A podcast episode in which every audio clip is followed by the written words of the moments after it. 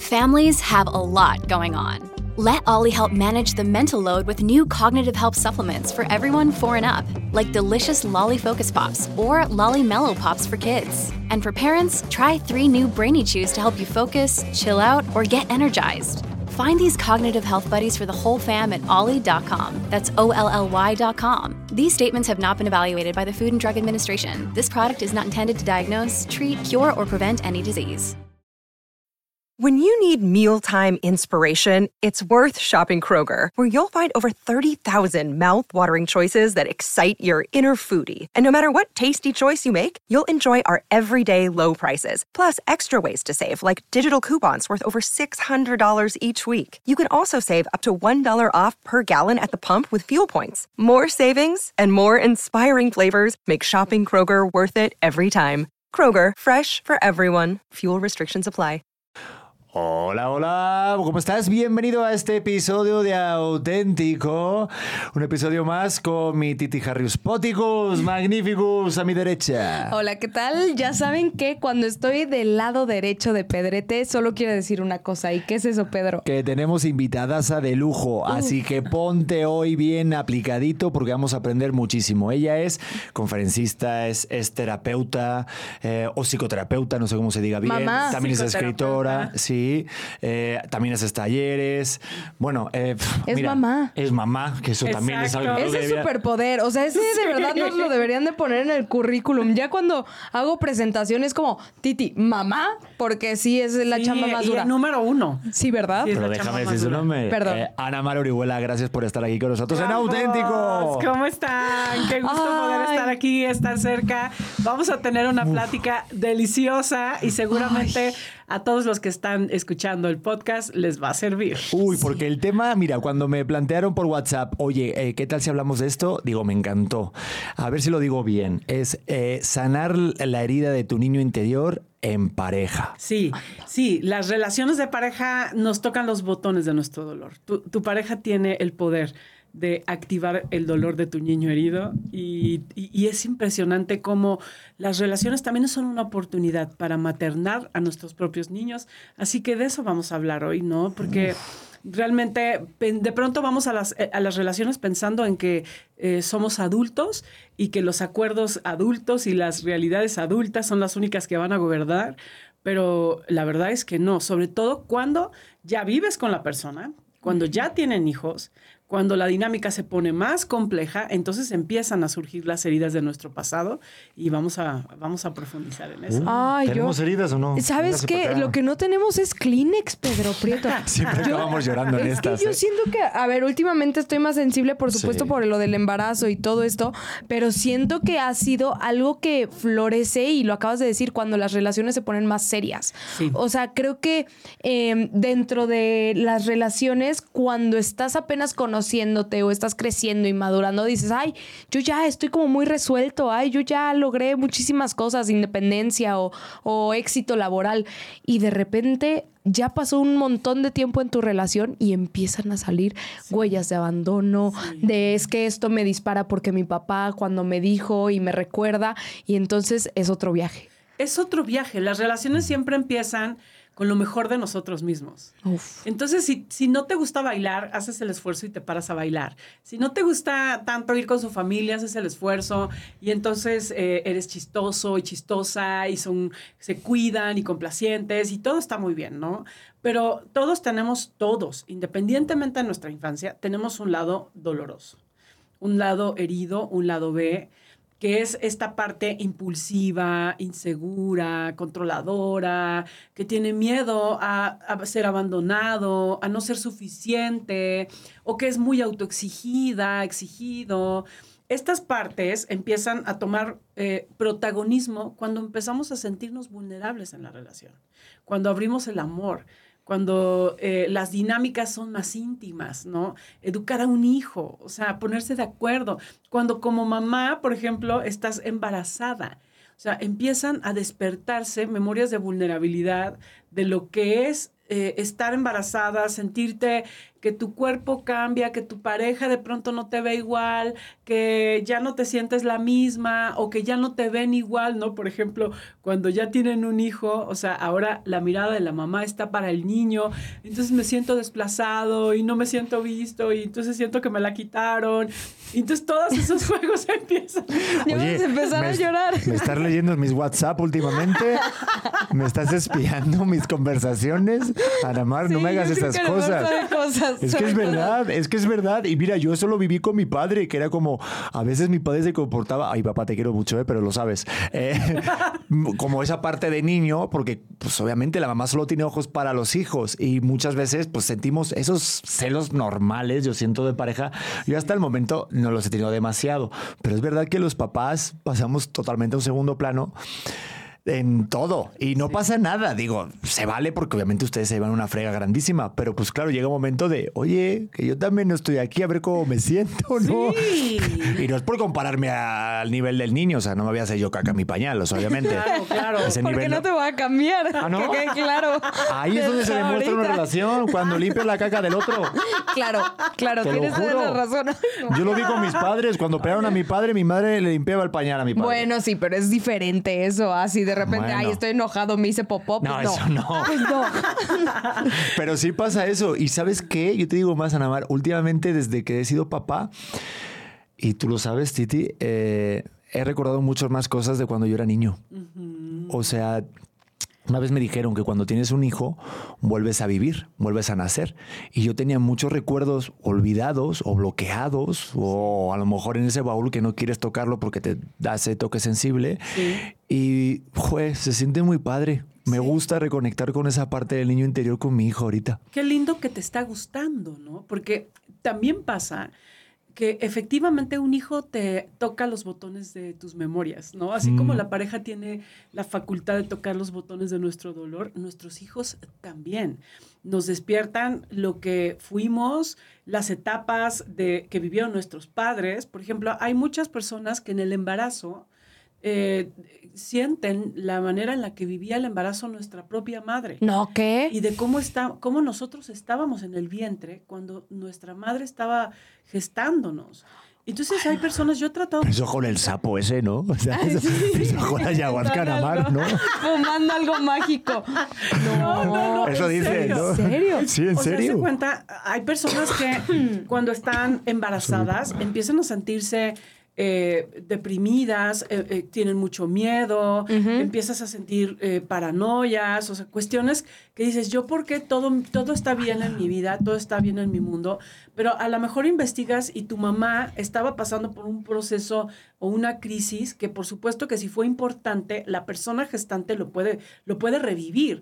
Así como cuando vemos a los hijos. Ajá. ¿Qué me está.? No, no, estoy muy impactada por esto. No puedo creer que.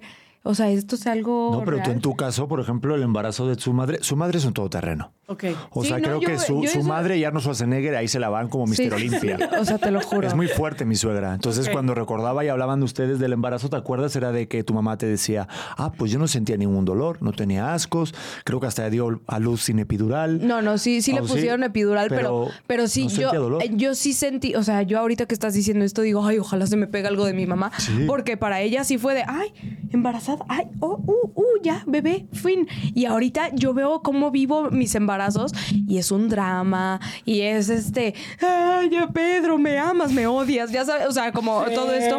Y mi mamá es como esta señora que también ya pasaron muchos años para que se siga acordando, ¿no? Sí. Pero qué impresión que, que te puede afectar algo desde, desde literal el vientre. Sí, porque estamos, estamos en el vientre y nosotros eh, tenemos una memoria en nuestro cerebro primitivo, en nuestro reptiliano, de esas etapas. O sea, de hecho, el 80% de lo que pesa en nuestro, en nuestro autoconcepto está mucho desde, el naci- desde el- la gestación. No me digas. Estamos totalmente sintonizadas con, o sintonizados con lo que está pasando nuestra madre, con lo que está viviendo y sobre todo las emociones que tienen peso, ¿no? O sea, si hay tristeza, si hay una pérdida, si hay una crisis, entonces eso podría estarse, podríamos experimentarlo, ¿no? O sea, Uf. eso es algo que, que- que sentimos las mujeres. Y por supuesto que también los hombres, ¿no? Los hombres en una, en una medida también pueden estar viviendo de pronto lo que vivía el papá con la maternidad y con, con, el, cuando estabas, eh, cuando estaba siendo papá, ¿no? Es, es más difícil porque las memorias no están tan en el cuerpo. Pero también cuando tu hijo empieza a crecer, o sea, tú te puedes empezar a proyectar en etapas complejas. Todo depende del trauma. O sea, si nosotros tenemos alguna situación traumática, por ejemplo, estuvimos en el hospital cuando nacimos, entonces estuvimos lejos de nuestra mamá. O sea, todas esas son situaciones traumáticas, ¿no? este, nuestra mamá eh, a lo mejor se enfermó o hubo una situación familiar, una crisis, lo que sea esas situaciones traumáticas, o sea, podemos revivirlas a través de nuestros hijos y las diferentes etapas. Yo, por ejemplo, tengo un trauma. ¿Lo puedo decir? Por favor, uno de cuántos. No, tengo muchísimos. Ahí te saco la lista. No, pero tengo uno y mi mujer ya me vio que sí es un issue que yo traigo. Y es, por ejemplo, la comida. Yo desde pequeño bueno, todavía de mayor, eh, no masticó muy bien.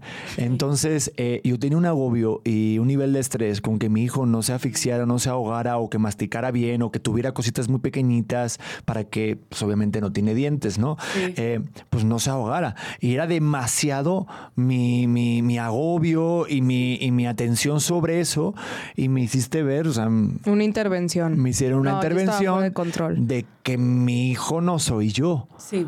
Y, pero solamente lo haces como modo de protección porque te pasó a ti. Y digo, esto se puede extrapolar mucho a otras etapas de más mayor, pero eso me pasó, entonces yo creo que sí. Sí, nosotros como papás eh, transferimos o proyectamos nuestras propias heridas en nuestros hijos, ¿no? Claro. Porque son situaciones que tienen una, una señal de alarma.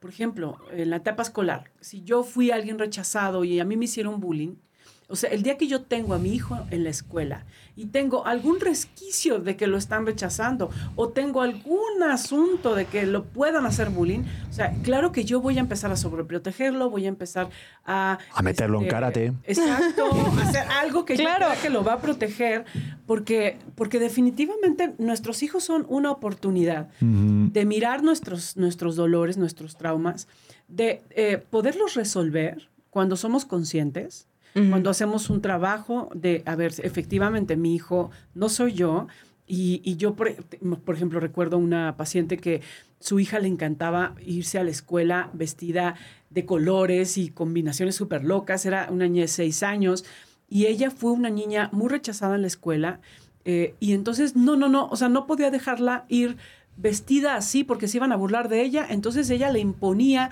la ropa que se iba a poner en relación a lo que ella creía. Uf. Y la niña iba avergonzada a la escuela porque esa no era, ese no era su estilo.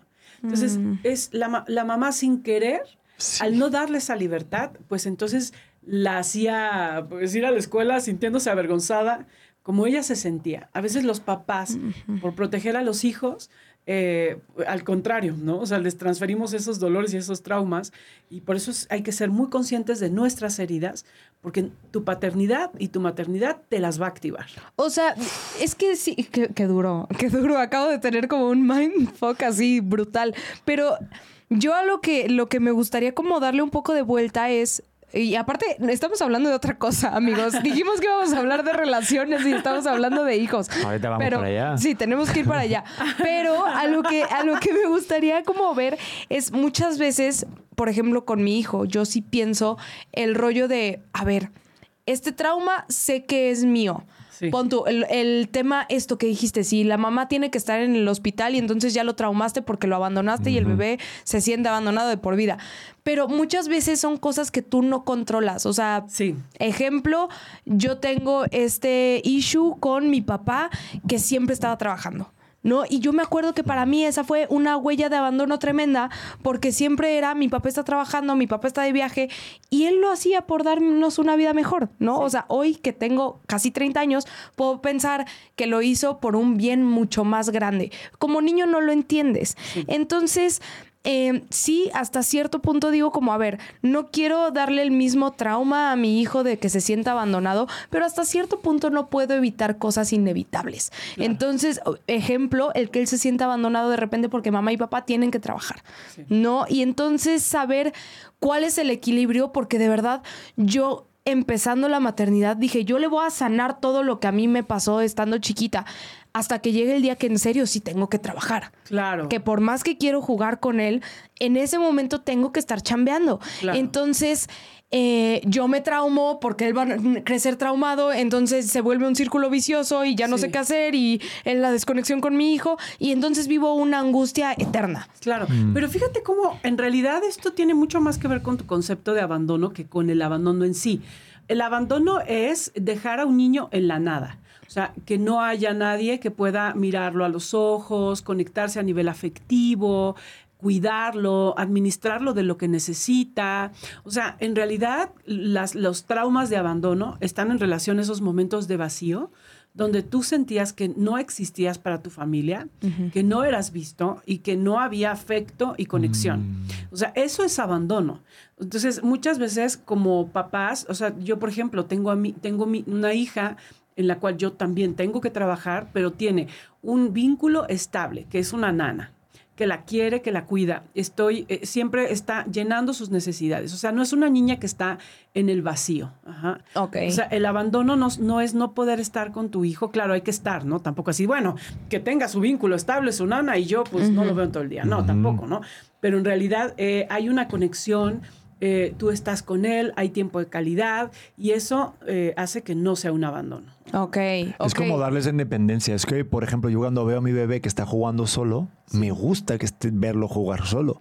O sea, siento que, que también esa parte es importante, también de independencia justo Sí. emocional. O sea, que, que ya poco a poco, digo, obviamente estamos hablando de un bebé que tiene un año, pero esto se, se pasa justo a cuando ya eres adulto y, y lo que tú dices, creo que todo importa, ¿no? Sí. Pero llevando el tema a lo de la pareja, se ha habido momentos en los Oye, que... entrando- Yo les voy a decir una cosa. ¿Qué? Creo que es muy orgánico lo que está pasando, porque me parece que estamos hablando de un tema súper importante que es Ay, sí. o sea, cómo las heridas están también proyectadas en nuestros hijos. O sea, digo, si quieren podemos hablar del tema de la pareja, pero me parece tan orgánico lo que salió. Ay, no, y seguimos, por favor. No, No nos, co- no cobres el salir. taller, eso sí, no nos cobres la consulta. Porque esto es orgánico.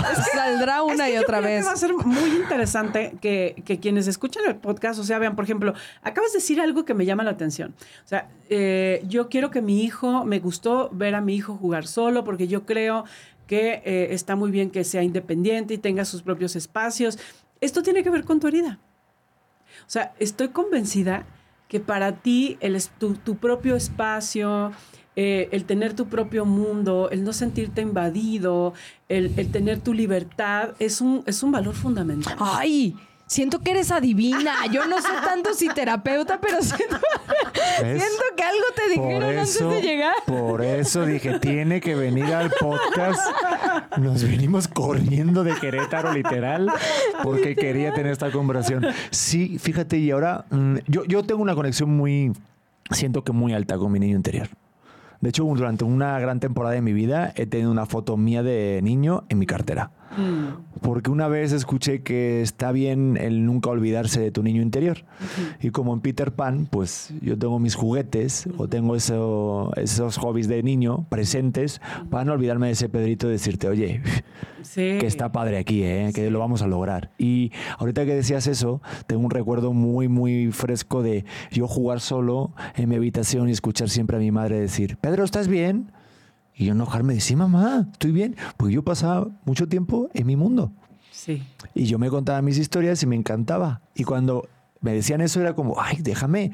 Ahora como papá lo entiendo, cuando escuchas mucho silencio en casa, Sí. te asustas de para ver si tu hijo está bien. Sí. Pero qué curioso que yo lo tengo muy presente y más que nada, y te digo, a mí nunca me ha faltado de nada. Yo estoy muy agradecido y demás, pero pues hay cosas que yo hubiera hecho diferentes Sí. como padre y las estoy haciendo diferentes. Entonces yo siempre lo que viví de niño, siempre me lo tomé de cuando sea padre, yo lo voy a hacer de la otra manera. Sí. Y no por decir que estaba mal, pero yo quiero hacerlo de la otra manera. y lo estoy Pero- haciendo. Pero de todas formas la vamos a cagar, ¿no? O Sí. sea, yo creo que por más No. que digas estoy conectando con esto, lo que nos contabas ahorita, ya no la dejaba salir así, ella por supuesto no lo hacía por crearle un trauma distinto a su hija, Claro. sino por sanar el suyo. Pero en el momento en el que tú vas proyectando esos deseos, es como yo... eh, te lo juro, eh, no sé si es parte de darme palma- palmadita en la espalda, pero es, mi hijo va a decir mi nombre en su terapia. Sí. Voy a hacer lo posible para que no sea la manera Y más contigo, pinche. Ana Mara. Exacto. Para que le hagas descuento. Pero estoy segura que lo va a decir. bueno, Ni modo. creo que, o sea, definitivamente no se trata de imaginar y fantasear de que no los vamos a lastimar, porque también los papás tenemos esa facultad de lastimarlos, ajá, y, de- y así de como amarlos, de lastimarlos. Porque además, independientemente de todo, nosotros les transferimos nuestros issues y nuestras visiones, ¿no? Entonces, tú imagínate, este ejemplo que acaban de poner, y ya, y ya dirás uno tuyo, ¿no? Pero cuando nosotros, por ejemplo, eh, yo tengo una hija, yo también he sido una mujer todoterreno.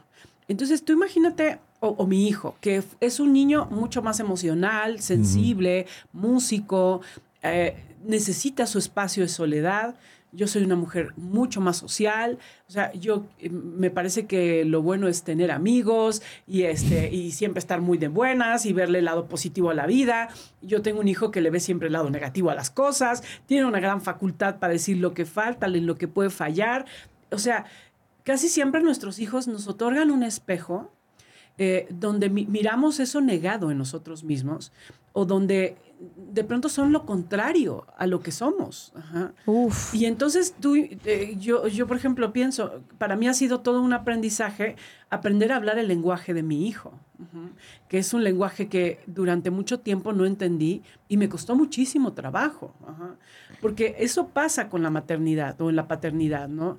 O sea, tu hijo es un espejo de aspectos que, que, que no has desarrollado en ti o es un espejo de lo que eres, o por- como por ejemplo mi hija, ¿no? O sea, mi hija es mucho más echada para adelante, competitiva, le encanta, es ruda, este, hace taekwondo, compite, es como todo terreno, mucho más yo. Ajá. Ok. Y entonces, pero también es verdad que, que si nosotros conocemos nuestras heridas, por ejemplo, conocer mi herida me ayuda a darle el derecho a mi hija a ser vulnerable, a eh, llorar, a pedir ayuda, a quejarse, a que no siempre pueda hacer las cosas.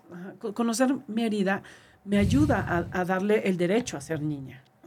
Pues Suena fácil, o sea, suena, suena muy fácil, pero luego hay personas, digo yo, recuerdo cuando empecé contigo, ¿te acuerdas? Que, que pues estabas ¿Qué? ahí, que estabas enojada con tu papá Ah, y demás, y entonces yo veía ahí como una herida de antes, de mi relación, Claro. pero tú también como pareja, ¿cómo haces o qué herramientas puedes tener para tocar la herida del niño interior de tu pareja? Es- Sí. si, él, si esa persona no quiere. Sí, eso es ya un arte con el que, con- con- cuando estás conectado en el amor y en la intimidad, eh, es inevitable, porque además como pareja, o sea, esto sí es muy, muy energético, lees el campo de tu pareja, ¿sabes? O sea, la conexión no solamente es física, la conexión es emocional, es energética, y de pronto puedes estar diciendo frases, eh, eh, eh, no sé, sentencias o formas de decir que, que el propio padre o la propia madre de tu pareja hacían. No. Oye, es que lo Soy mi peor. suegra. Sí, ¿no? De pronto sí. Oye, no, es verdad. Y es, a ver, y sí me parezco en muchas cosas de repente. No, eres o igual, Tú me has igual, dicho sí. en, tu, eh, en su papá. Sí. O sea, eso es cierto de que dicen que la mujer eh, encuentra en la pareja cosas Sí. que tenía su papá. Sí, sí, porque a ver, nosotros tenemos eh, distintos estados del yo. Ajá. O sea, ustedes pueden interactuar de pronto como adultos y entonces se ponen de acuerdo, son claros, racionales, lógicos, este, objetivos, este, vamos a pagar esto, hacer este proyecto. Entonces, ese es el estado adulto. Pero de pronto pueden tener una interacción en sus adolescentes. Cuando, entonces, cuando Kiki y, y Pedro están de adolescentes, no les gusta que los controlen, son eh, muy independientes, sienten al otro in- invasivo, que te quiere controlar, y entonces, o, o también puede ser que... que de Yo creo que más bien tenemos momentos de adultos y nos pasamos en relación adolescente. Se pone como emo.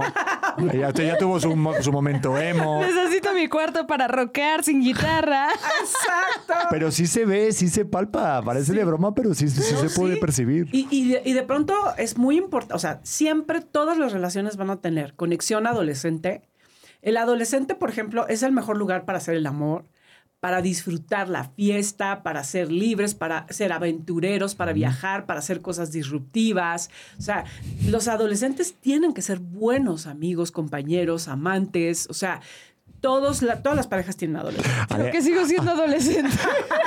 Además, Ana Mar, entre tú y yo, yo duro ahorita lo mismo que cuando era adolescente. O sea, ¡Qué tonto! de tanto pues ahí debo de estar, ¿eh? O sea, más o menos. Tres, cuatro segundos.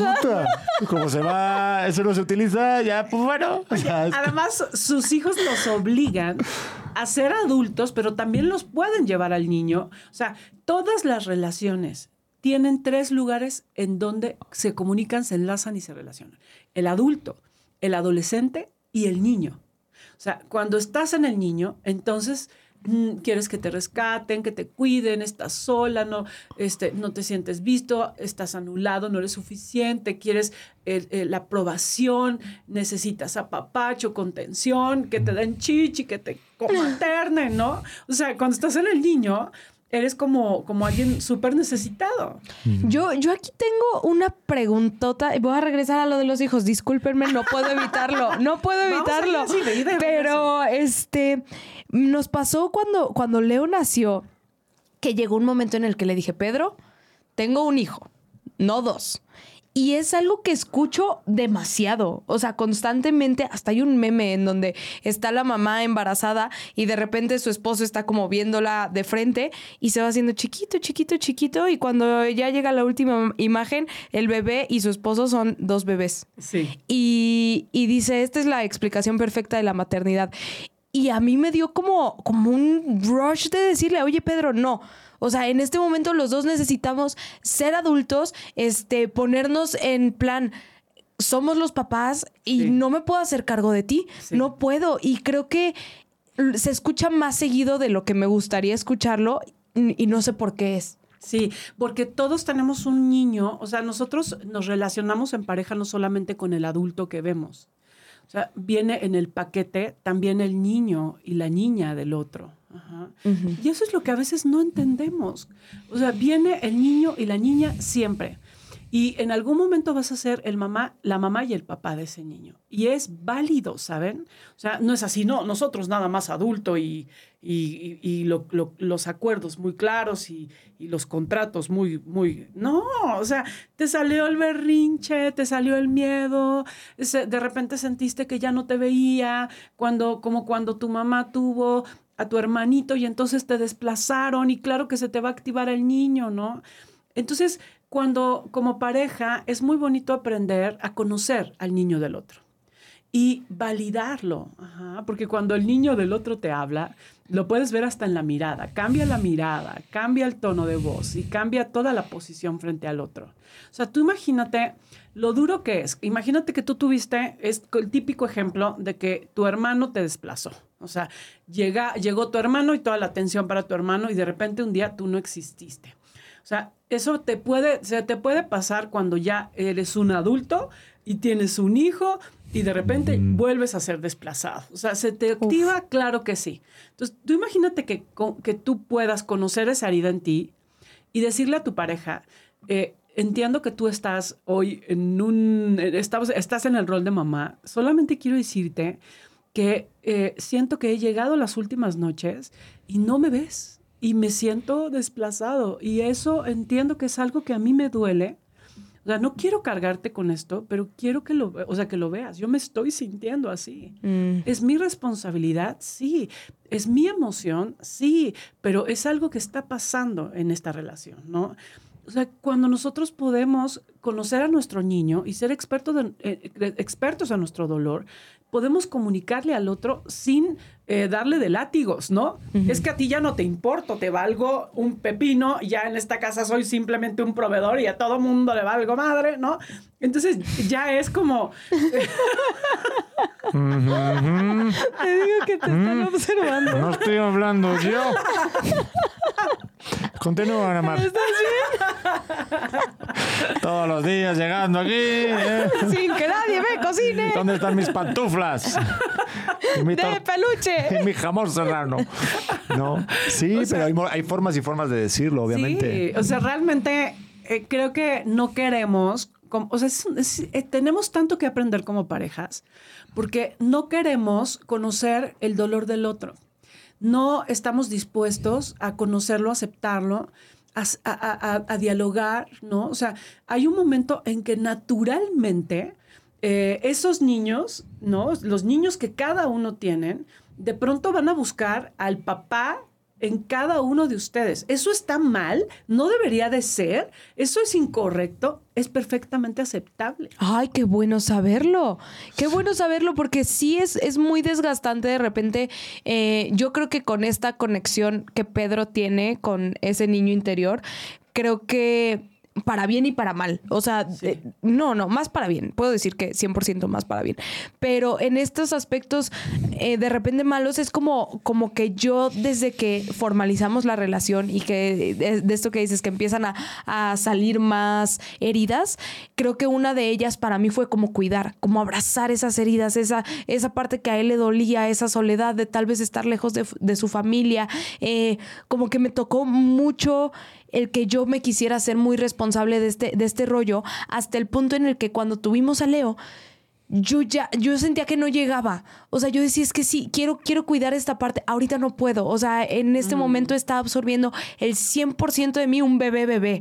Entonces, como que me causó, y esto creo que jamás lo habíamos platicado, pero me causó mucha como ruptura dentro de mí, el decir, no estoy logrando ser esa pareja que él necesita. O sea, y, quiero lograrlo porque lo amo y porque ahora tenemos un, bebé juntos y, y hay que complementarnos de, la forma en la que siempre lo decimos, este, yo quiero abrazar tu herida, pero creo que cuando pasa algo gigante como es la llegada de un bebé, es muy difícil decir, ay, platícame en dónde te dolía, porque tienes muy poquito tiempo de platicar, tienes muy poquito tiempo de ver el panorama completo y estás cubriendo muchas necesidades de alguien que ni siquiera eres tú. O sea, este rollo de llegar y no me he bañado en tres días, pero dime qué, qué es lo que necesitas y cómo te sientes desplazado, uf, se me hace como que la pirámide de Maslow se acaba de, de desconchinflar toda. Pero, pero es un caso hipotético, porque no te creas que yo vengo de grabar y digo, oye, mi vida, Mi lechita. tengo un daño interior. No sabes, ¿eh?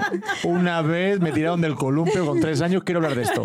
No, pero No, era, o sea, no te era vengo parte. así. O sea, siento que va más conmigo, de yo querer cuidar, No, y yo querer ser.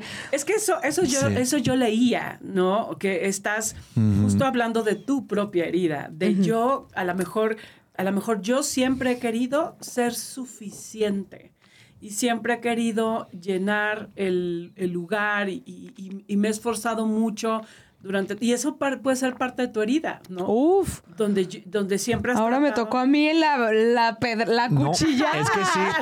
Es que, vo- es que voy a más. Y fíjate, voy a subir aquí el nivel de Freud. Es que el nivel de que yo lo veo con Titi es Ya algo nos que le- estamos ventaneando bien denso, Sí, Pedro total. Prieto. No, y a mi madre. Espérate, que ahorita viene mi madre.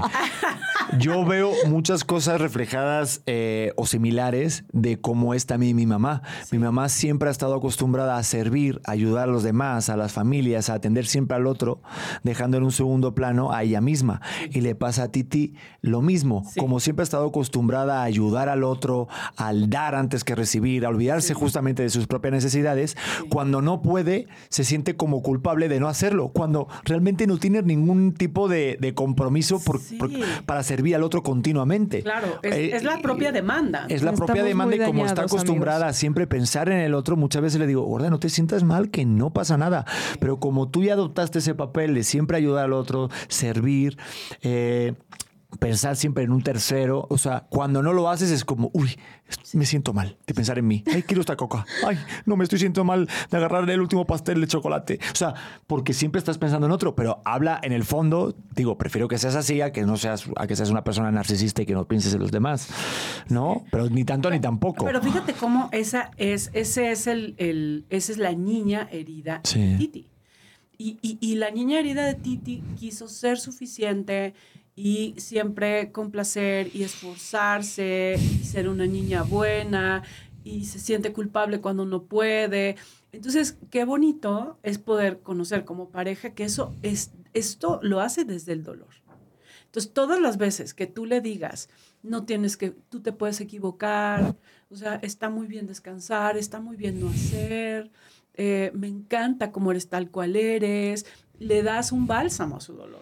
Ay, Sí. oigan, hasta me van a hacer llorar aquí. Es que- déjenme en paz, es déjenme que- verme tanto. Es que, ¿sabes qué? Hay, hay, fíjate que en, en actuación, en el SEA, nos hicieron un día un ejercicio maravilloso para conectar emociones y empezar a, a identificar y poder utilizarlas para la actuación. Y uno de los ejercicios de actuación que más me marcó la vida fue el escribirle una carta a tu niño interior. Ir a ese momento que tú elegías y, y contarle, hablarle como si lo estuvieras viviendo en ese momento. Y luego leerlo. Es mágico este ejercicio, ¿eh? Tú lo escribes de puño y letra, luego lo lees en voz alta, encima con los demás compañeros. No había ninguno que no podíamos hacerlo sin llorar. Claro. O sea, yo conté cuando. Yo, yo viajaba, o sea, yo viajaría al momento cuando mi abuelo me agarraba la mano y me llevaba a la escuela. Sí. Y, y te juro, mira, lo digo y me brota, va, va- va conectado.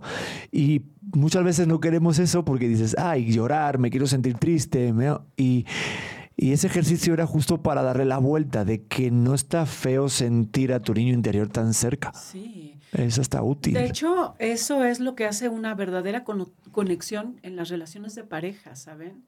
O sea, hoy en día las relaciones están tan muertas porque tenemos tanto miedo a ser lastimados y mostrarnos tal cual somos que decirle a nuestra pareja es que siento cuando eh, no me contestas el teléfono, siento una ansiedad y un miedo. O sea, es mi miedo y mi ansiedad.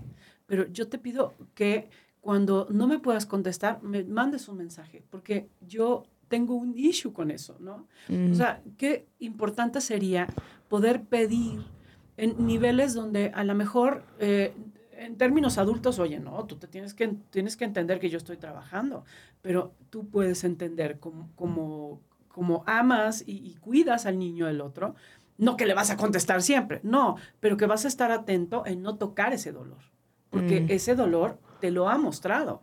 Pero qué nivel, que, o sea, digo, a mí contigo fue fácil. Yo siempre te lo he dicho, yo con Titi, y por eso nació este proyecto de auténtico, porque eh, yo había perdido mucho la fe en las relaciones. O sea, yo estaba siempre jugándole a una careta que yo no era realmente.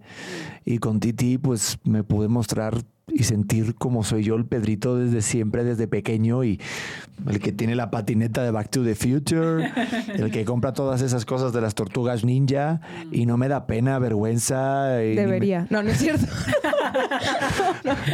no, no, pero, sí, o sea, tú lo abrazaste desde, pe- o sea, desde siempre, ese niño pequeño, y creo que fue mutuo, porque, pues sí, pero es difícil el, el mostrarte y abrirte de esa manera y decir, aquí estoy, esto es lo que traigo, porque pues cada uno trae su historia y sus tipos de herida, ¿no? Es que creo que creo que es muy difícil y más en estos tiempos el, el decir, hey, vengo con heridas.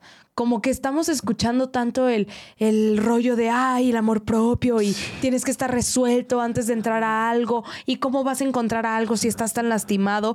Y, y yo digo, nunca estamos resueltos. Nunca. O sea, por más que, que digas, estoy en un excelente lugar, sí que bueno, eh, siempre va a salir algo. Siempre va a tener, eh, igual, es- no estoy en el momento indicado para tener hijos porque me falta tal, siempre te va a faltar algo. Sí. Y creo que mientras más esperas el momento, más te quedas esperando. Entonces, mientras más dices, no, voy a, voy a concentrarme en estar solo y estar ok estando solo, creo que es cuando más solo te sientes. Sí, sí, porque en realidad sanamos en relación. O sea, todos somos muy sanos solteros, ¿me explico? O sea, porque en realidad no estás arriesgando nada. Hay muchas personas que no están dispuestas a conectar en una relación vulnerable y auténtica y prefieren estar jugando con mil novias o este, con mil novios y aquí y allá y cama en cama. Pero en realidad eso es la peor de las soledades. O sea, aprender a construir una relación verdadera donde implica hacerte responsable de tus heridas. O sea, esto que estás diciendo es muy cierto, Titi. O sea, desconfía y sal corriendo cuando alguien te diga, yo ya trabajé mis heridas y no tengo heridas. O sea, trabajar tus heridas, lo único que te hace es saber que las tienes y ser consciente y responsable de ellas. Eso es a lo que uno aspira cuando trabaja sus heridas. Hoy sé que las tengo y soy responsable de estas heridas. Y estoy en un proceso que es largo de sanarlas. Pero, pero ¿hasta dónde es sano? O sea, eh, pienso en un ejemplo que creo que es lo más común, el tema de los celos. Sabemos que los celos vienen de una, una herida, una inseguridad. Eh, ¿Hasta dónde podría ser, digo, en nuestra relación no hay celos, eh, pero hasta dónde Pero podría... hubo, hubo. Hubo, sí, hubo, pero se supieron trabajar. Pero muchas veces eh, en diferentes relaciones, ¿qué pasa cuando te dicen, oye, esta es mi herida? Entonces elimina a todos los hombres que tengas en, en tu. Instagram. Sí. O sea, ¿cuál es, ¿cuál es la línea o el límite saludable? Sí, creo que nunca se puede decir saludable imponer por tu dolor que el otro tiene que hacer algo porque es tu herida, ¿no? O sea, eh, tienes que borrar todos, o te tienes que vestir así porque es mi herida, o te tienes que, o me tienes que contestar el teléfono porque estoy herida, ¿no? O herido. No, o sea, lo, ma- lo que puedes hacer es decirle cómo te sientes y saber que él tiene o ella tiene todo el derecho de hacer lo que pueda, lo que quiera y lo que, o sea, en lo que, en lo que, en lo que, en lo que esté su posibilidad. O sea, saber, eh, conocer nuestras heridas es simplemente poner en la mesa. ¿Sabes qué? Yo, cada que contestas un mensaje y te sales del restaurante, me siento ansioso. Entiendo que esto no precisamente tenga que ver que tú estés hablando con alguien más, pero yo me siento ansioso. Entonces, eh, bueno, solamente quiero que lo sepas. Y entonces el otro si te quiere o la otra si te quiere. O sea, no le estás controlando, haciendo que cambie nada, simplemente le estás diciendo algo que te pasa. Y a lo mejor esto puede hacer, puede haber una negociación, ¿no? Donde entonces le digas, es que yo siento que cuando hablo por teléfono en la mesa, este, soy invasiva del espacio y, y- y siento que me, me gusta salirme. Pero este, yo eh, confía, yo estoy aquí contigo y simplemente es como un hábito que yo tengo. Ah, buenísimo, ¿no? Entonces hay un diálogo eh, y, y si sigue, sigue pasando puede haber una negociación. Eh, todos podemos también cuidar y cambiar aspectos sin que esto implique que seas que seas controlado, que lo tengas que hacer por la herida del otro, eso es más bien un, un berrinche, una imposición. ¿no? Claro. O también contar la verdad. Entonces decirle, oye, no quiero que te imagines que estoy con cinco modelos, porque sí lo estoy.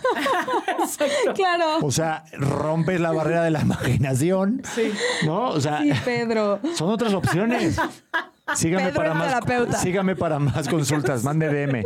No, es que creo que muchas cosas de los celos están todo el rato en nuestro pensamiento. Sí. Y se me hace esta pregunta. ¿Tú crees que, por ejemplo, los celos tienen que ver con nuestro her- niño interior? Tot- 100%. 100%. Porque los celos son un miedo a perder algo que te es significativo como lo perdiste en tu infancia. O sea, las personas celosas perdieron algo muy significativo en su infancia y se sintieron no suficientes en un dolor muy importante. Y hoy, en la vida adulta, cuando eh, tu pareja eh, la sientes más exitosa, la sientes más guapa, más guapo, lo sientes que de pronto hay alguien que puede ser mejor que tú en tu criterio, entonces tienes miedo a perder eso que te, de lo cual dependes mucho y que, y que sientes que puedes no ser suficiente.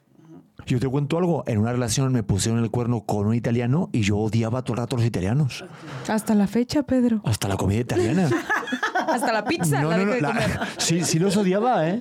¿En serio? La agarré y aparte ganaron el mundial en ese año. No, Imagínate, bueno, era pues insoportable. El mundo diciéndote Pero algo. fíjate mi, mi nivel mental. Es que, a ver, yo no sé si están de acuerdo conmigo, pero creo que la re- primera relación que tenemos larga en nuestra vida nos marca muchísimo para después de quiénes somos o no. Totalmente, sí. O sea, hay heridas primarias que son heridas de nuestros primeros siete años de nuestra vida y después heridas secundarias, que son heridas que vivimos, eh, por ejemplo, un adolescente que a los 14 años su novia le pone el cuerno, le puede determinar la vida. Yo recuerdo un paciente que yo, yo tenía, eh, o sea, era un, era un hombre que no confiaba, que engañaba, eh, que nunca volvió a ser ese niño de 14 años amando con el corazón abierto, porque su novia le puso el cuerno, porque ella quería que, lo, que, lo besa, que la besaran y, y- y que la tocaran, y él la quería porque la idealizaba, era su novia perfecta, ¿no?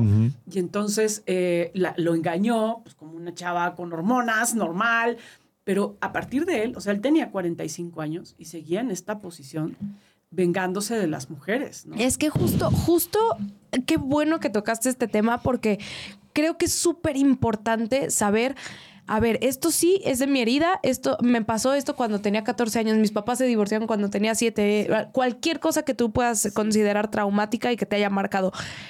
y una muy distinta, es decir, a los 45 años es que me pusieron el cuerno cuando tenía 14, entonces por eso soy un engañador, pone cuernos y no confío en las mujeres. No, no, no creo que merezca la pena el irte justificando Sí. cuando ya pasó hace, o sea, te lo juro, hace que fue, será tres años, yo me acerqué todavía con mi papá y le dije, me dolió un chorro que te fueras a trabajar. Sí. Y ya fue momento de ir a terapia y de decirles que cuando yo era chiquita mi papá se iba a trabajar. Que me dijera, bueno, pasó hace 20 años, Sí. ya suelta. Sí. Ya suelta porque vas a ser víctima de esta situación toda tu vida. Claro, el rollo de comprarte el papel de víctima. Es que también es muy cómodo porque es lo que ya conoces. Entonces, Sí. estar ahí es como, ah, mi dolor y qué bueno, y ya me identifico y soy esta persona. Ajá. Es como el que no deja de fumar, ¿no? Es que, claro, yo soy fumador ya de por vida y, claro, no quiero dejarlo porque ya es algo Es mío. mío. No, es algo que tú adoptaste tuyo. Pero, pero les voy a decir algo. O sea, por ejemplo, si yo tuve una ausencia de mi papá, eh, yo puedo haber soltado, soltado y, y asumido que mi papá era proveedor y quería ser el mejor proveedor y no estuvo por eso, pero en realidad sí me quiso. Bien, muy bien. Pero eso no va a quitar tu ansiedad y tu angustia de separación. Ah. Eso no lo va a quitar. O sea, aunque lo tengas consciente, Aunque aunque... los hayas perdonado, aunque hayas entendido, aunque lo hayas racionalizado, eso no va a quitar tu angustia de separación, porque eso lo entendiste en tu cabeza. O sea, mentalmente tú ya entendiste esa realidad y está tranquila aquí. Acá no. Cuando, eh, cuando tu pareja se va, cuando no te contesta, cuando estás en la incertidumbre de él, se te activa tu memoria es muy, es muy eh, corporal, es una memoria súper corporal. Entonces, la mayoría de las personas cree que sana sus heridas entendiendo a sus papás o ya queriendo decir, ya es pasado, ya supéralo, lo entiendes, te parece lógico, pero a la hora de que estás frente a la vulnerabilidad, no puedes. Claro, pero, pero, o sea, en este ejemplo muy concreto, a mí me pasa esto que estás diciendo. Yo cuando empiezo a ver que Pedro ya empieza a tener muchos, muchos proyectos, aunque conscientemente lo entiendo, me causa un algo que yo le digo, nada más necesito tiempo para entenderlo porque sí me está dando mucha ansiedad pensar que te vas a ir a trabajar tanto. Entonces, que, o sea, ¿hay forma de trabajarlo? Claro, la forma de trabajarlo ¿Auxilio? es... Y yéndote a comprar ropa, por ejemplo. yéndote a hacer las uñas. Sí, sí. Yéndote de viaje a Orlando. Sí, o sea, todas las anteriores. Es, es una gran medicina, ¿o no? ¿Eh, gorda? Por eso te digo, es mi trabajo personal. Comprando un nuevo cabecero de la cama. Eh, son soluciones. Sí, Puede son. Es el llamado paracetamol de las Puede mujeres. ser, puede ser, pero casi no. Esto no es parte de la terapia. Fíjate lo importante, ¿no? O sea, creo que hemos vivido años, muchas, muchas personas. Yo me he encontrado durante mucho tiempo personas que han vivido años en terapia, Entendiendo estas cosas, justo que decías, Titi, de, es que ya entiendo a mi mamá, es que ya puedo entender, que ya, su- ya lo quiero, o sea, que ya lo superé, porque ya lo entendí, porque ya me di cuenta, porque ya lo hablé, porque ya estuve racionalizando años de terapia esta infancia, ¿por qué chingados me sigo sintiendo un niño solo, abandonado, impotente, incapaz, tirado al piso en momentos? Porque la- las heridas están en una realidad corporal. Cuando nosotros fuimos lastimados, es- no teníamos nuestra corteza prefrontal activada. O sea, eso se nos activó hasta los 19, ¿no?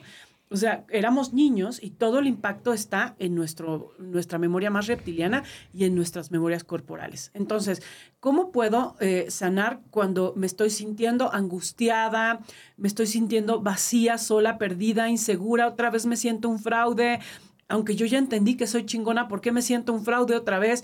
Eso solo se cura en el cuerpo, mirándolo, aceptando lo que estás sintiendo eh, sabiendo que eres una adulta capaz de maternar eso que estás sintiendo, que todo va a estar bien. O sea, es como si sintieras que traes una niña con la angustia de separación. Incluso yo tengo un ejercicio que es arrullarla literal. O sea, hay momentos en nuestra vida cuando, sobre todo cuando vivimos una separación tan temprana, situaciones donde nos sentimos traicionados, solos, vacíos, donde el dolor y la angustia es tan fuerte que eh, literal arrullarte y mecerte de un lado a otro y cantarte así con sonidos O sea, los sonidos, la música, el movimiento, el toque, son lo único que ayuda a ese niño. No racionalizar, porque ahí estamos peleando con nosotros mismos, ¿no? No, no, no, no se va, está trabajando porque justamente las uñas, el viaje a Orlando, la vida que queremos. La compra. Intentar, intentar convencer No a la niña, ¿no? No, O sea, hay que arrullar. Pero es que yo si me empiezo a arrullar, Ana Mar, empiezo así como a tocarme. y acabamos luego con un baño, fresas, un vino y no me conozco, ¿eh? está perfecto. Está Una cosa lleva a la otra. Digo, venga, con el pedro adolescente, traga, traga. Mónica Bellucci, Mónica Bellucci. De verdad, Ana Mar, Ya, estoy discúlpalo. fatal. discúlpalo. Eso No. del niño interior es real. Es muy real. Es real, es real. Yo como la frase de Nietzsche, creo que lo dijo Nietzsche, ¿no? ¿Qué? Digo, este, cuando madure, no, eh, me voy a madurar, no, ¿cómo era? Eh, mientras maduro, ¿no? ¿cómo era? No, Te- Pedro, ya. O sea, Ahí ya pasó el Ya, ya se me pasó, ¿eh? Déjame tres segundos. Te, la oxitocina, acuérdate. Eh, sí, algo así como que voy a esperarte, como que voy a madurar y te espero los columpios. Era la frase así, la voy a buscar, joder. Está bien bonita. Sí. Mientras maduras, te espero los columpios. Es Te maravilloso. digo algo. Ay, Dios mío, qué es que no me... maravilla, qué maravilla Es que que, no me po- sé. que podamos. Yo, yo creo, hay una frase preciosa de Lao Tse que dice, vuelve al origen hasta niño. Ajá. Esa es la que yo quería decir. Ay, No, sí. Algo de los columpios. Ahí te la voy a decir, para que se callen, hombre. No me... Fíjense cuando, cuando nosotros estamos en una buena relación de pareja eh, y, y- y- y- y tenemos una actitud exploradora, es sin duda tu pareja te va a tocar tu dolor. O sea, eso denlo por hecho, siempre. Más cuando las relaciones se ponen más, eh, con más retos, ¿no? O sea, tienes hijos, vives con ella, pagas la hipoteca, o sea, todo eso es un tremendo reto para una relación de pareja. O sea, muy pocas sobreviven. La forma de sobrevivir es de verdad generando una comunicación vulnerable, una comunicación afectiva y que los dos tengan capacidad de maternar a sus niños asustados, lastimados, que los conozcan muy bien. O sea, es- cada uno se tiene que hacer experto en la herida del otro. Ajá. Ay, Porque bonito. si te haces experto en la herida del otro, vas a poder ser un bálsamo para esa herida y la conexión siempre la va a haber. O sea, cuando nosotros, si nosotros queremos hacer algo por el niño interior, nuestro propio niño o el niño del otro, háganlo físico. O sea, no es pensar. O sea, un niño, si le dices, mi amor, no te sientas mal porque tus niños, porque los niños no te hablan, o sea, le vas a resolver al, al niño, a tu hijo, si, que se enojó su amigo diciéndole, mi amor, no te, pa- no te pasa nada, la verdad es que hay otros niños con los que puedes jugar, vas a estar bien.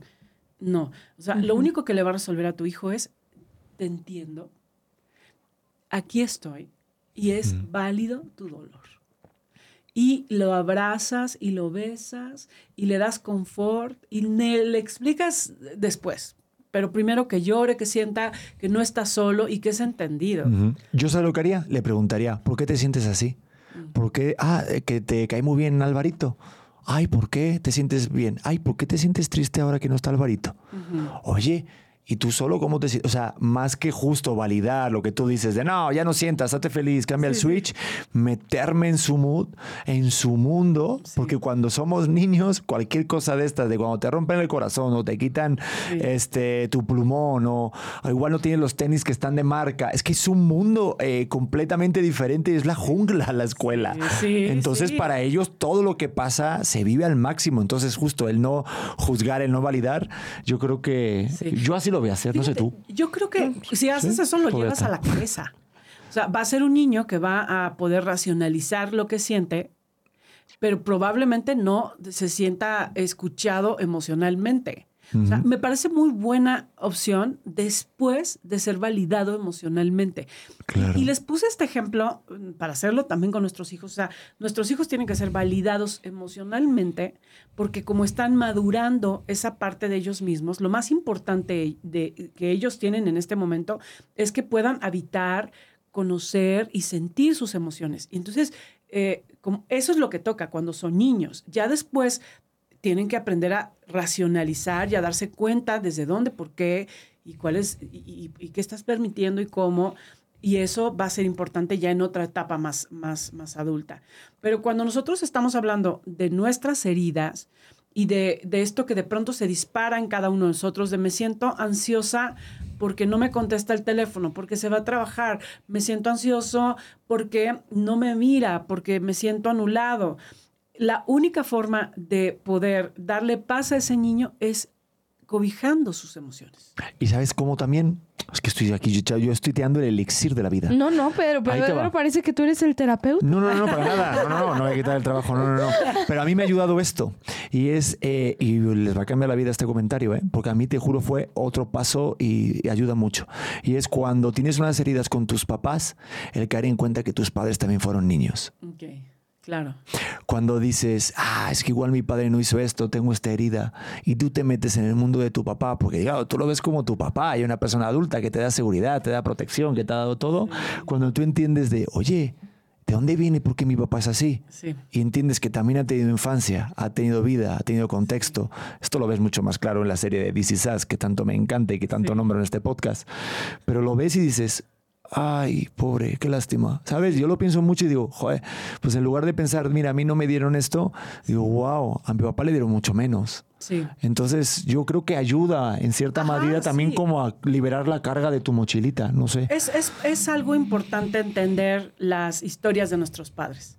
Eh, pero creo que lo más sanador de ese ejercicio es poder empatizar eh, y emocionalmente crecer tu mundo de, de, de, compasión, de solidaridad. O sea, el, el, la mente no sana el cuerpo y las heridas están en el cuerpo. O sea, entender no te va a sanar. Lo único que te va a sanar es experimentar otro tipo de emociones, eh, eh, darle espacio y escuchar lo que nunca has podido escuchar de tu dolor conocer dónde están tus miedos, aceptarlos, entender que son válidos y eh, tener un diálogo con tu mundo interior, eso te va a, realmente a sanar las heridas. Uh -huh. Y entender, claro que va a ayudar porque, porque eso te lleva siempre a crecer tu capacidad adulta, ¿no? O sea, entonces ya entiendo que mi papá, pues mi papá, ¿cómo lo iba a hacer? Si mi papá era huérfano, él nunca tuvo papá, entonces ¿cómo iba a ejercer ese rol? Uh -huh. Pero eso no te va a quitar que de pronto sientas la angustia de no me estoy, no me estoy sintiendo vista. O sea, no me estoy sintiendo suficiente o estoy sintiéndome un fraude. Es que justo eso, o sea, creo que de, de, lo que mencionas es muy importante el saber que sí puedes entender, pero no se trata de justificar. Como, sí. ah, bueno, yo me siento abandonada. Ay, pues mi papá se sintió peor, entonces, pues no, ¿para qué me siento abandonada si él tuvo una peor situación? O sea, sí, sí, sí, sí creo que, que no, porque entonces te vuelves neurótico. entonces ya te, te, tienes que sentir culpable de sentirte mal por algo que sí te está pasando porque alguien lo está viviendo peor. O sea, cada vez que es como, a ver, Titi, a mí cuando me diagnosticaron depresión, me decían mucho, es que, ¿de qué estás sufriendo? Y yo decía, es que ese, eso es exactamente por lo que sé que estoy deprimida, porque no tengo ninguna razón externa de las que se ven en el mundo. Hay gente en guerra, hay gente pasándola muy mal y yo no tengo nada de eso y de todas formas me siento muy, muy mal. Entonces eh, fue como mi parte de justificar el que yo tuviera un, un desbalance químico como una depresión, pero el llegar a entender esto me costó mucho trabajo porque decía, efectivamente, yo tengo una familia espectacular, tengo un trabajo muy bueno, estoy estudiando en una de las mejores universidades. ¿Qué pasa conmigo? Y entonces el ver que todo afuera está bien. Sí. O el justificar, eh, o sea, la situación de tus papás, ah, no, pues es que yo no me debería sentir así porque mi papá sí la pasó muy mal. Claro. No, eh, es decir, tenemos este, realidades diferentes. Él la pasó mal así, pero sí. no por eso yo merezco que me peguen. Claro. ¿No? O sea, no por eso yo merezco esta realidad y decir, ah, yo te voy a seguir amando porque tú la pasaste mal. Claro. No. O sea, creo que liberarte de ese sentimiento de culpa, porque tú tampoco eres responsable de cómo se sintió tu papá. Pues me voy a Orlando. A ver, o sea, me, voy a comprar me voy yo mi ropa, me voy a comprar la Play y el nuevo FIFA. A ver si así se me solucionan las heridas. No, pero sí creo que es una, es una parte importante de entender sí, entender y empatizar, pero no justificar. Es claro. que yo no sé si a lo mejor son bloqueos los que también pongo yo. Yo es, sí, sí sentido que con los años he puesto bloqueos. Sí. Y de repente digo, pues ya, ¿sabes? Como. Porque te digo, es como intentar buscar, porque yo soy muy positivo. Sí. Aquí donde me ves, soy una persona muy feliz. Espectacular. Increíble. Veme. Júntate conmigo. No, o sea, realmente me lo paso bien, intento buscar siempre la botella medio llena, ¿no? Sí, Pero pues sí, hay maneras también de mecanismo Sí. que si está muy, muy, muy intrínseco y metido el dolor, Sí. pues sí son como, o lo- a lo mejor lo que tú dices, justificaciones para a lo mejor que no te duela o te pese tanto, ¿no? Ese- esa herida. Sí, creo que todos hemos desarrollado mecanismos para, para sobrevivir.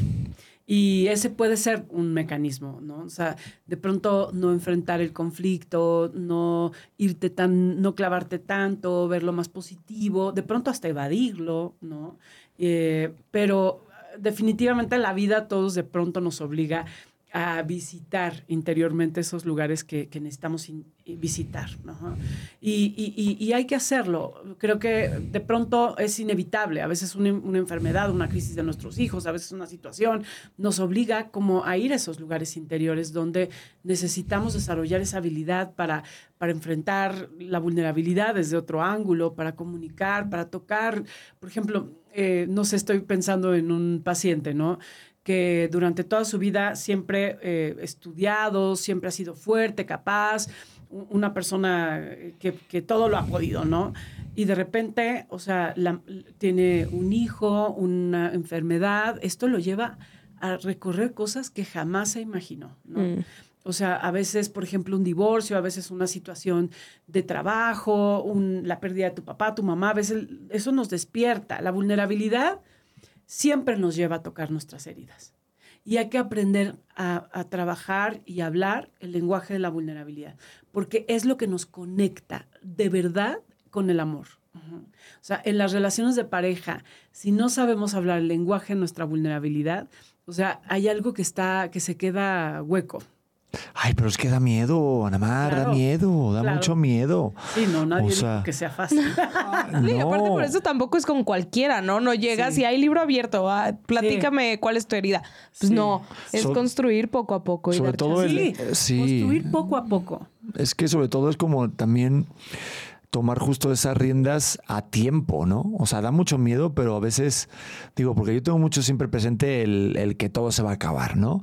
Entonces, por ejemplo, yo sí intento el, no sé si también es un mecanismo de defensa, el tener presente de que todo es efímero, que nuestros papás se van a ir en algún momento, y yo, por ejemplo, aquí lo confieso, yo sí tengo mucho miedo de, de ser el último, o sea, de quedar ya, que seamos nosotros los papás y ya no tengamos nosotros papás. Ay, Yo sí, yo sí tengo ese miedo, tengo ese claro. miedo para ver cómo tomar esa rienda, porque claro, ahí cuando ya no están las personas es cuando dices, wow, yo tengo esta herida con esta persona y ya no la puedo solucionar. Entonces, el tener el tiempo de tu lado y el poder sanar esas heridas de tu niño interior con tu papá, tu mamá, tu abuelo, tu abuela y decirles, oye, que todo está bien, Sí. que aquí estoy, que lo que hiciste, pues no sé, X, o Sí. sanar o pasar el tiempo con ellos, justo aprovechar que ahorita se puede, lo tengo muy presente siempre, porque prefiero eso al, al güey, me hubiera quedado con las ganas de haber dicho esto, he llevado a mi padre al fútbol, yo qué sé. Sí. O no sé si soy muy nostálgico, pero soy así. No, pero fíjate que son dos cosas diferentes. La relación que tienes hoy con tus padres como adulto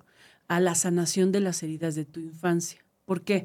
Porque tú puedes tener hoy toda la intención adulta de tener una relación muy buena con tus papás, pero si tú tienes muy, mucho dolor que no has resuelto con ellos, tus intenciones se sabotean, de pronto te desesperan, en cualquier intento ya les estás gritando, no disfrutas, empiezas a, a- a- ser un, un- un hijo intolerante, ¿no? O, o sea, pero, pero, pero también es cierto que cuando tú puedes trabajar con tus heridas y con tu dolor del pasado, en tu terapia, en tu trabajo personal, entonces puedes entablar una relación más, más, una, actualizar la relación con ellos como adultos. O sea, hay muchas personas que tienen una buena relación con sus papás como adultos eh, y, están trabajando eh, el tema de lo que no les dieron, validar lo que no fueron, lo que descalificaron, porque en realidad sanar no tiene que ver con hoy echarles en cara a tus padres o estar enojados con ellos,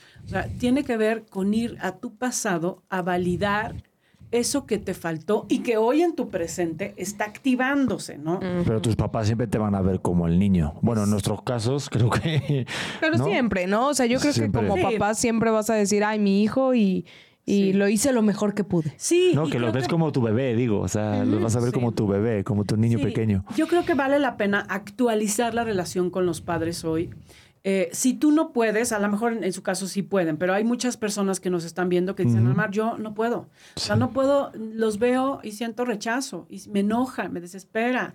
Y me acuerdo todas las veces que me lastimó. Y entonces cuando mi mamá quiere decirme cómo educar a mis hijos, yo me acuerdo todas las veces que ella hizo todo lo contrario. No soporto, ¿no? O sea, esto lo tienes que resolver tú en tu terapia, en tu, con tu pasado, no con tus papás, porque los papás ya ni se acuerdan el día que te dejaron ahí en la escuela esperando, ¿no? O sea, ya ni se acuerdan el día que te dijeron que tú eras un tal por cual, o sea, Es que la memoria también juega una mala pasada, ¿no? Digo, no sé, a veces no es lo que vivimos, sino cómo nos contamos lo que vivimos. Sí. Y claro, tú como de- desde el prisma de, o sea, desde el prisma de bebé o de niño, de hijo, lo vives la historia de- desde otra grado, de, eres, eres otro personaje dentro de la obra de teatro. Sí. Ahora que estás de papá, digo, nos pasó a los dos. Entendimos mucho más a nuestros padres y dices, Claro. ay, caray, cómo metimos la pata también como niños. Sí, ¿No? sí, pero, pero yo sí me quedo, porque tenemos que irnos, amigos, pero eh, yo me quedo muchísimo con, con lo que dijiste de entenderlo y racionalizarlo, no quiere decir sanarlo. sí. O sea, eso a mí se me hace, te lo juro, acabo, acabo de tener un game changer respecto a la maternidad, porque llevo disculpándome con mis papás un año de me sentí súper mal en este momento de cuando yo era niña, ya, sané, ya, eh, uh, guau, soy libre. No, no soy. Y cuando regreso es como, no, pero acuérdate que ya eras libre de eso.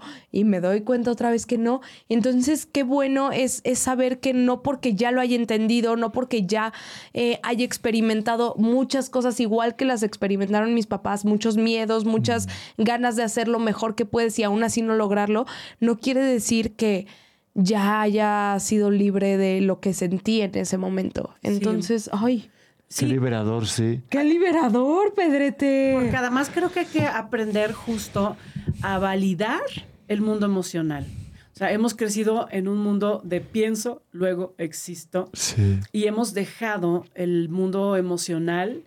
Somos analfabetas emocionales. Uf. Entonces, necesitamos aprender a dialogar con ese mundo interior que está siempre conectado con el cuerpo, con nuestras sensaciones. Eh, ese mundo nos va a llevar a nosotros mismos. Es importantísimo porque ahí está lo que necesitamos. Ahí está nuestra, verdad, nuestra verdadera esencia. Eh, ahí está el lugar donde conectamos con el amor. O sea, el, el amor no se conecta en la cabeza nada más.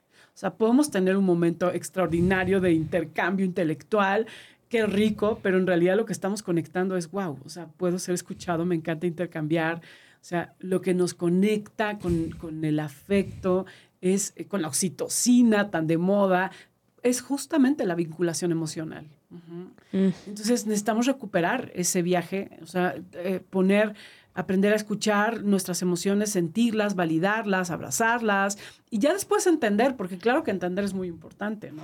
Sí, ¿no? Y todo esto, digo, y más cosas, obviamente está en tu libro, ahorita le transforma las heridas de tu infancia, ¿no? Digo, ahorita en la descripción de este video y también en Spotify, digo, en, y en Apple Podcast, en todas las plataformas de audio, vamos a poner justo la referencia para que si alguien está interesado, que se eche la lectura, creo que nosotros estamos muy interesados. No manches, es lo que te iba a preguntar. Todo Si lo que estamos, pudieras sí. decir cuál le recomiendo a Titi, cuál le recomiendo a Pedro, nos recomendarías A el mismo. Sí, sí, bueno, yo creo que tienen que leer el de heridas, el de heridas porque Más este, Pedro. este les va a ayudar muchísimo. De hecho, mañana hay examen sorpresa. a entender, exacto, la- a entender mucho sus mecanismos de defensa, eh, o sea, desde dónde, eh, se, desde dónde se mueve su dolor, ajá. o sea, cómo se puede activar, o sea, eso es muy importante. Hay que leer ese libro para poder eh, conocer la herida, conocer cómo te puedes defender, cuáles son los botones de tu dolor y qué hacer también para sanarla.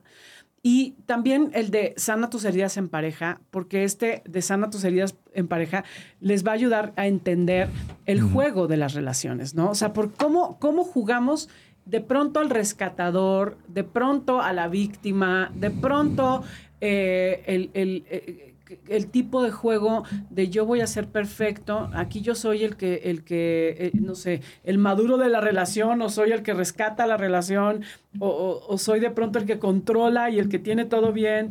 Y, y entonces los juegos de las relaciones no, no, no siempre son buenos, sobre todo cuando son inconscientes, ¿no? Oye, y siempre una cosa que me he preguntado, ¿cómo le haces tú para elegir las portadas? Aquí porque hay una mariposa por la transformación, ¿no? Del- Sí, sí. Ok, pero tú lo ¿qué- eliges. qué- o sea, de todas las preguntas que dijiste. Coño, pues es que es importante. Es importante. A mí me encanta. O sea, es No, verdad. está muy chulo, está muy chulo. Está y muy creo chulo que este y a mí me encanta justo que, que se hable de esto de forma abierta, porque luego es que se da como... Ay, sobre todo cuando eres hombre, Sí. de este tipo de, de vulnerabilidad, de abrir así tanto tu corazón y mostrar Sí. tu niño interior, cuesta mucho, incluso también con tu pareja. Ya ni hablemos con tu padre, obviamente, pero hay un tema ahí de, no sé si es un machismo ahí de que tenemos que sentirnos fuertes, de no llorar, de no mostrarnos sensibles, porque eso entonces eres, eres más niña. Y justo yo creo que lo utilizamos mucho en este podcast. Y Sí. yo soy una persona que sí muestro mi vulnerabilidad. No tengo miedo de hacerlo, pero no por eso quiere decir que en algún momento de mi vida no me haya costado el, el mostrarme así. Claro. Es muy complicado y yo Muy invito a todos los hombres que lo hagan con su pareja. También esto que estoy diciendo, que lo hagan también, las dos cosas que las hagan. Sí. Pero porque, te lo juro, te hace sentir eh, mucho más hombre. Eh, no el sentirte menos hombre va conectado con llorar y ser sensible, todo lo contrario. No, Eres un hombre más completo. valiente. Sentir es muy valiente y por eso hay tanta violencia en los hombres y tanto suicidio y tantos temas porque no porque fue cancelado su derecho a tener vulnerabilidad. Es un derecho que tienen que recuperar y la verdad que qué bueno que puedas a través también de tu podcast mostrar que, que, que sí, claro que se puede sentir. Además sí se nota que eres un hombre muy sensible. Sí se ¿Verdad que sí? Claro. ¿Verdad que sí? No, ahorita se va a poner a llorar. Ay, no. No, pero no, casi lloro, no, ¿eh? no, no, Sí, no, pero De hecho, lloro. se nota, se nota que el mundo de la sensibilidad está acá y el mundo de la racionalidad está acá. Bueno. ¿ves? El, el embarazo no Ah, sí. cuenta, pero sí, sí es El cierto. embarazo no cuenta. Si nos tuviera que nivelar, yo También. también, yo también lo pondría si tú no. Sí, yo también. Sí. Sí, de repente, bueno. Yo tengo síndrome de Peter Pan, yo siento, fíjate. Ok. ¿Eso es cierto o es un Sí, mito? no, es cierto, claro. Pero a ver, no del todo. O sea, yo creo que no es el síndrome de Peter Pan porque es como el eterno niño que nunca creció. O sea, tú no tendrías la capacidad para sacar adelante tu familia, Ah, no, para no. tener claros contratos, cumplir, no, no. O sea, es como el eterno, el chaborruco así, el que nunca creció y quiere ser siempre libre y nunca se compromete, ¿no? Y, Ah, sí. no, creo que no. Yo, yo creo que eres, se nota, o sea, que eres un hombre sensible, creativo, ¿no? O sea, que, en- que tiene mundo interior. Ajá. A lo mejor el reto para ti es más aterrizar. Por eso necesitas una mujer tan aterrizada. Oye. Me necesitas, Yo te digo. te aterrizo Te- cuando quieras, nena. Que yo le hago falta a Pedro. Tengo sitio allí en el heliopuerto cuando quieras. Acepto la propuesta. Ya está hecho. Me Oye, encanta. estoy viendo que también está en ebook, ¿no? Eh, y está en audiolibro. Sí, en, en ¿Dónde lo pueden comprar? En, en Audible, en Amazon, les todo. llega al día siguiente, en cualquiera de las plataformas de Me encanta. audiolibros, Audible o... eh, la verdad es que por Amazon es muy fácil. Ahorita te metes Sí. y mañana ya está en tu casa. Ay, sin, sin ganas de hacer mención, pero de verdad, como Amazon. Sí, eh, les- de- o sea, aquí somos amantes de eso, pero. Totalmente. Sí, pero- todos los días llega un paquete. Yo Rápido también. para la gente que esté escuchando esto, Anamar Orihuela, eh, sana tus heridas en pareja o también transforma las heridas de tu infancia. O Doña Huevotes. Hola, y doña Huevotes. Esta no nos hace falta, nos ha dicho que ya te... Este- Esto es un mensaje estos de subliminal. Aquí nos sobran, aquí nos sobran. más allá del sobrepeso, qué bonito. Más allá de sobrepeso, tampoco nos hace falta. Doña Huevotes, creo que ya nos veo que vamos cargados. Este, tenemos huevos en el refrigerador para dos semanas, así que no hay problema. Pero Sí. para toda la banda, de verdad que hagas ajo porque tenemos muchas ganas de platicar contigo. y Muchas Sí. gracias a los dos. Les deseo una vida de pareja preciosa.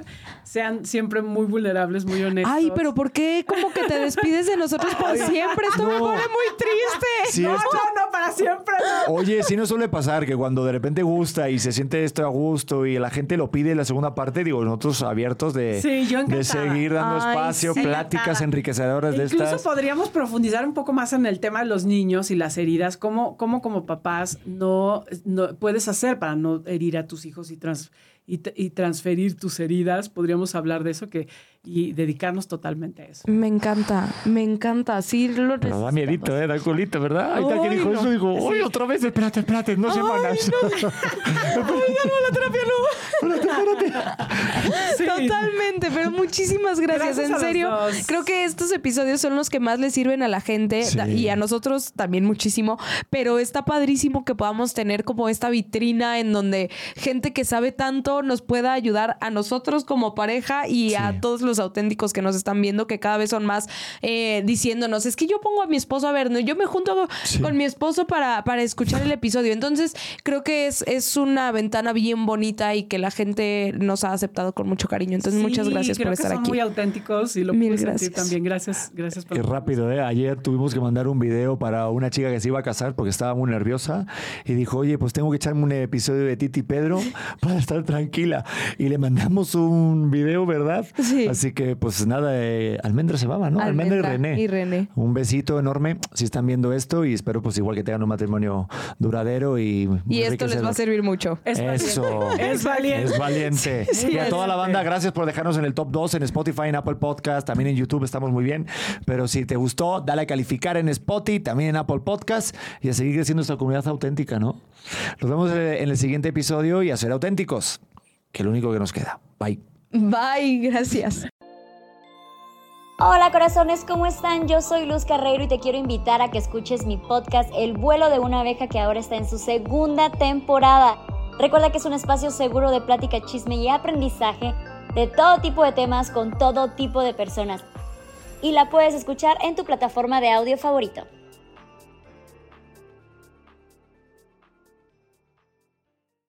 With Lucky Land slots, you can get lucky just about anywhere. Dearly beloved, we are gathered here today to. Has anyone seen the bride and groom?